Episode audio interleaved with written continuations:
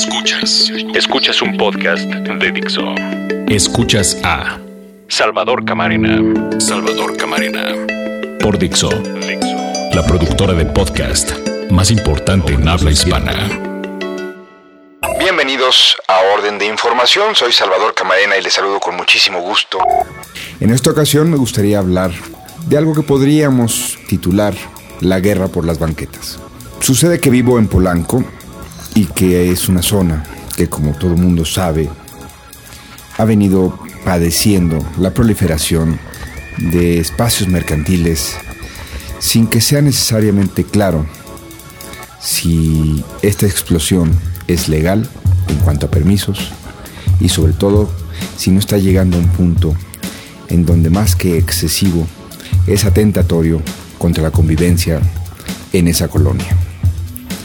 Digo la guerra por las banquetas porque me parece que hemos llegado a un grado en donde la polarización se ha vuelto peligrosa. Y quiero empezar con un recuento primero personal y luego de algo que yo creo que se podría hacer al respecto.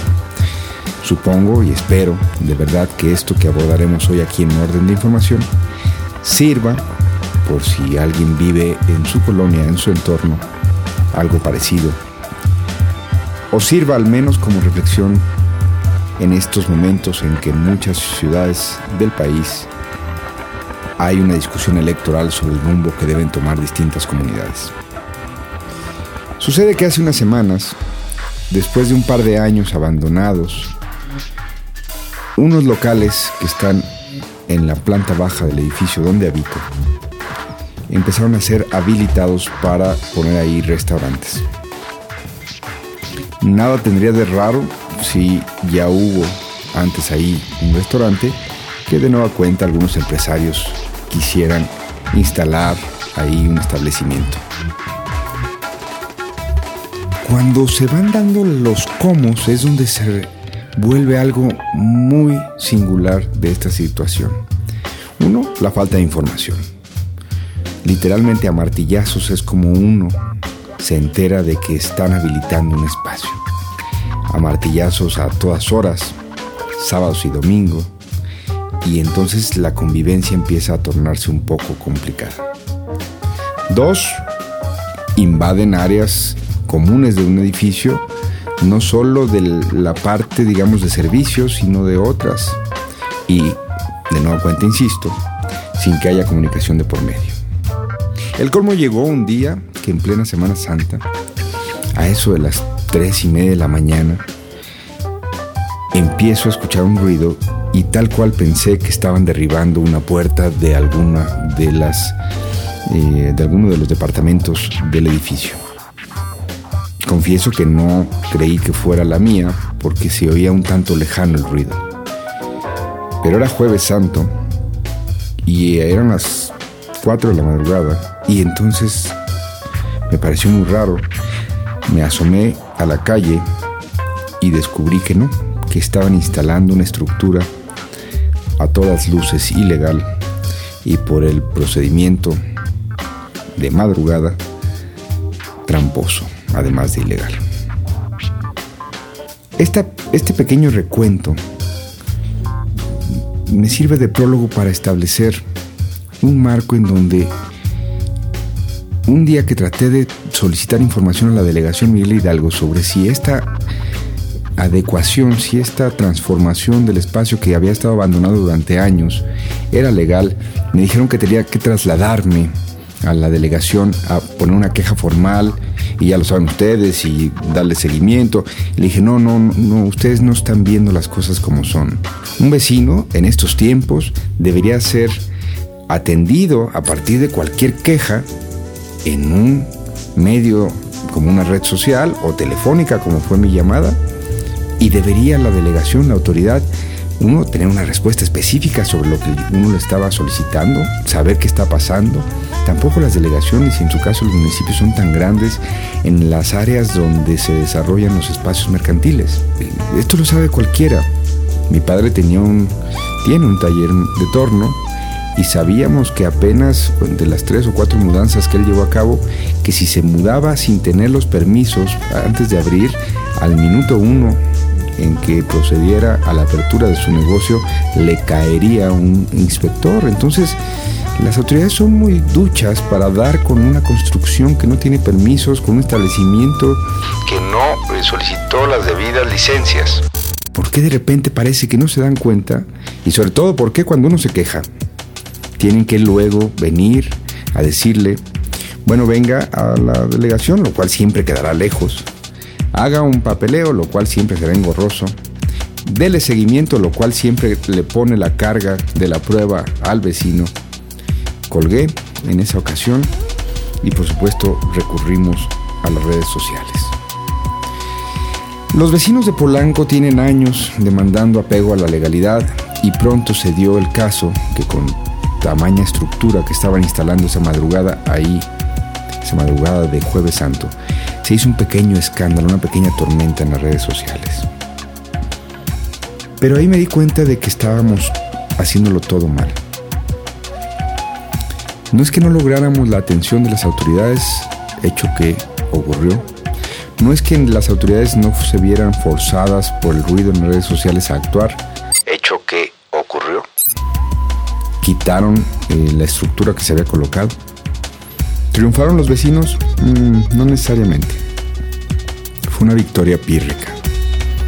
Fue una manera de ganar tiempo de parte de las autoridades y del establecimiento fue una manera de taparle el ojo al macho, de darle la vuelta a la ley. Hoy el restaurante está abierto y la estructura que tiene no es exactamente la misma que habían tratado de imponer en aquella madrugada, pero es una muy parecida.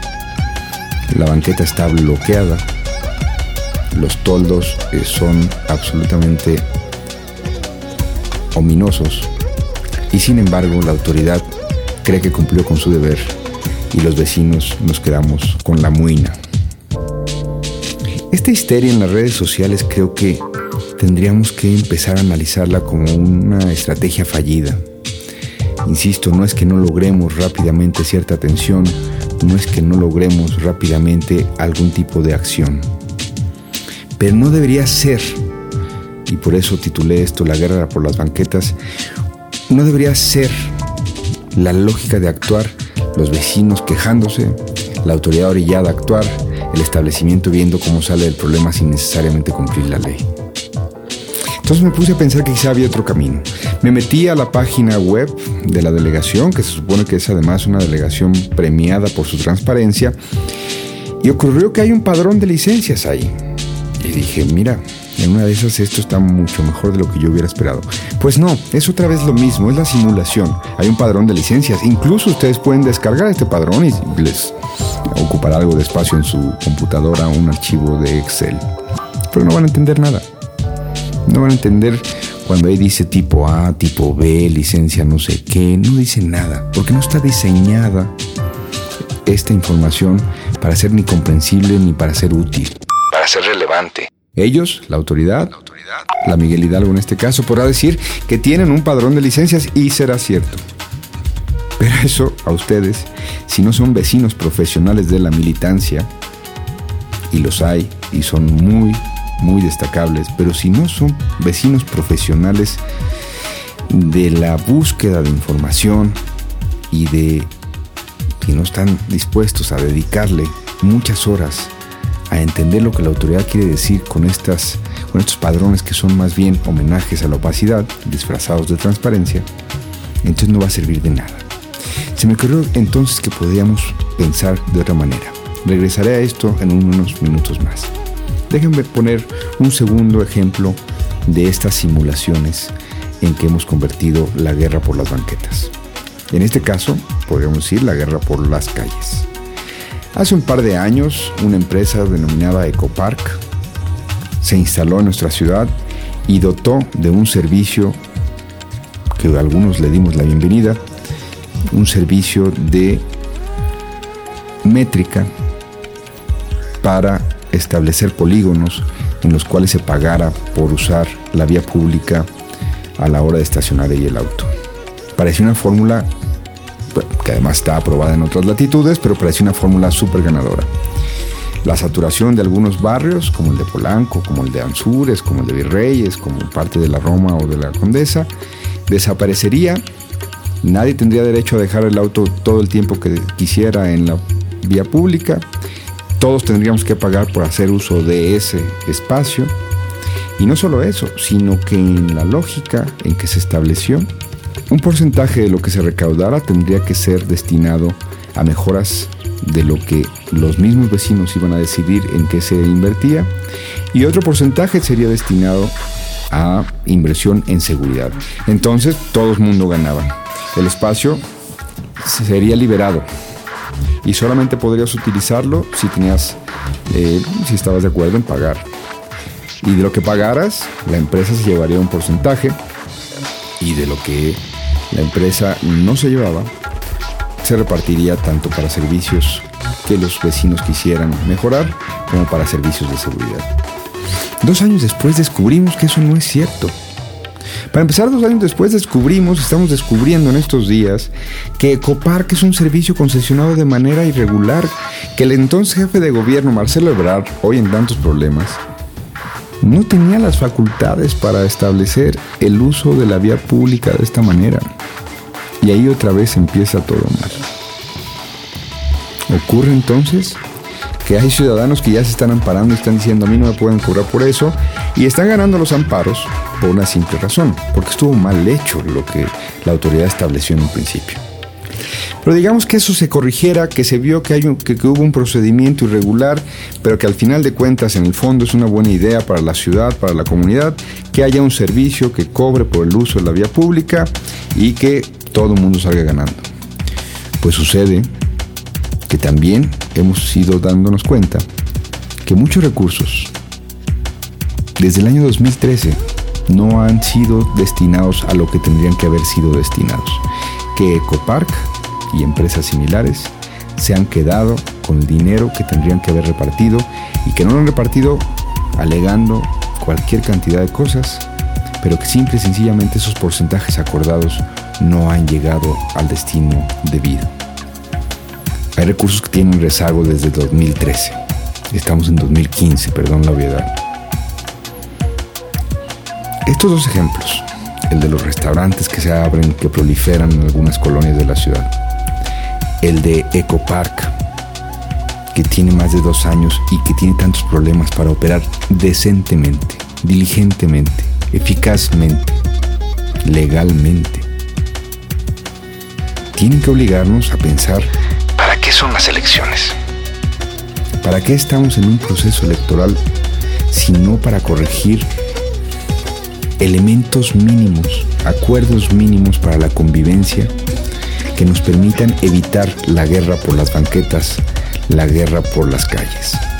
Insisto en que uso el término de la guerra no como una figura, no como una alegoría, sino como una advertencia no podemos permitirnos los vecinos terminar atrapados en una dialéctica en que nosotros vamos a ser los que enfrentemos a los restauranteros o a los empresarios abusivos que no están dando lo que recolectan por parte de los parquímetros.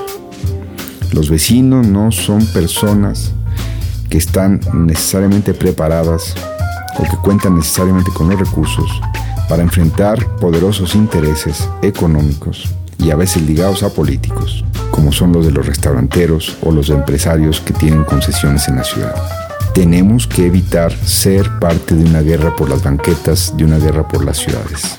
Lo que no estoy diciendo, de ninguna manera estoy llamando a olvidarnos del tema, a permitir todo. Al contrario, lo que estoy planteando aquí en orden de información es que junto con lo que vamos viendo en los medios de comunicación podamos establecer algunas propuestas elementales para que no se convierta en una guerra, sino una negociación, y que se usen tiempos electorales, la mejor de las ocasiones, para forzar a las fuerzas políticas a acuerdos, para sentarlos a negociar obligadamente, que utilicemos estos días, estas jornadas donde habrá proselitismo, y les digamos, vamos a ponernos de acuerdo, cómo vamos a usar metro a metro la calle hago aquí una primera propuesta. ¿Por qué en vez de un padrón de licencias, que es lo que hay en este caso en la Miguel Hidalgo, no hacemos algo tan claro como esto? En X calle, ahora con Google Earth, con Google Maps y otras aplicaciones afines, se puede localizar cualquier establecimiento. ¿Por qué no obligamos a las autoridades, a los partidos que se están disputando la delegación, a decir, bueno, este, yo voy a transparentar de quién es ese establecimiento y no solo la razón social. Y si hay que modificar las leyes, este es el momento para demandarlo. No se valen solo saber una razón social y no saber quién se oculta detrás de la misma. Si quieren hacer uso del espacio público, tienen que hacer también ellos un compromiso con la transparencia. Entonces, en esta esquina, ubicada en tal y tal, este establecimiento perteneciente a esta razón social, que es propiedad de estas personas, en ese espacio, quieren rentar la calle para poner unas bonitas mesas en la banqueta, quieren hacer uso de la vía pública para poner un ballet parking, muy bien.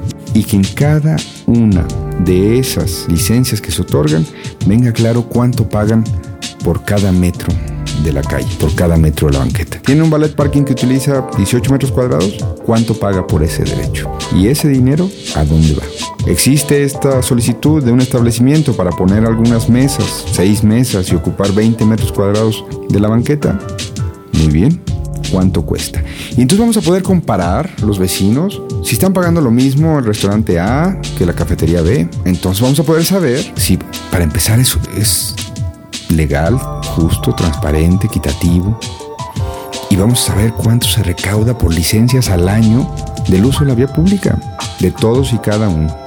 Y si me apuran en esto que ya estoy proponiendo, incluso con los ambulantes, ahora que les ponen un chaleco, iba a decir que los extorsionan, pero bueno, ahora que les dan cierto permiso para trabajar, bueno, que venga el padrón de los ambulantes y uno sepa que ese señor paga 10 pesos diarios por vender en la vía pública de X delegación.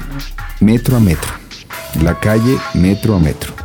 Pero que el padrón entonces sí sea útil, que no sea una simulación de transparencia, sino una rendición de cuentas pura. Y entonces vamos a saber que Ecopark no puede pasar más de 60 días en transferir los fondos. Y si pasa más de 60 días se suspende el servicio. Y entonces las calles vuelven a ser la guerra por las banquetas, la guerra por las calles.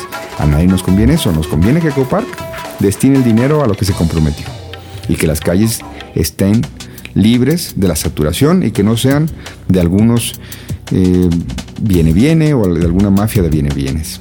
Es tiempo electoral, es momento de hacer propuestas, es momento de evitar la guerra por las banquetas. No puede imponerse la lógica del dinero y del poder.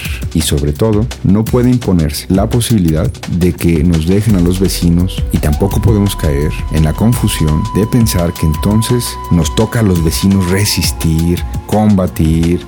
No, nos toca exigir. Pagamos predial, pagamos impuestos, somos ciudadanos con obligaciones y las cumplimos también tenemos derechos. Y tenemos el derecho de no ser quien enfrente los intereses poderosos. Tenemos el derecho de ser atendidos por las autoridades. Tenemos el derecho a exigir que se hagan los padrones como deben ser para que entonces sepamos que si se van a utilizar las banquetas, cuánto se está pagando por las mismas, dónde está ese dinero, quién lo utiliza, para qué se utiliza. La calle metro a metro es mejor que la guerra por las banquetas. Soy Salvador Camarena. Estamos en orden de información en Dixo. Hasta la próxima. Escuchaste a Salvador Camarena, un podcast más de Dixo.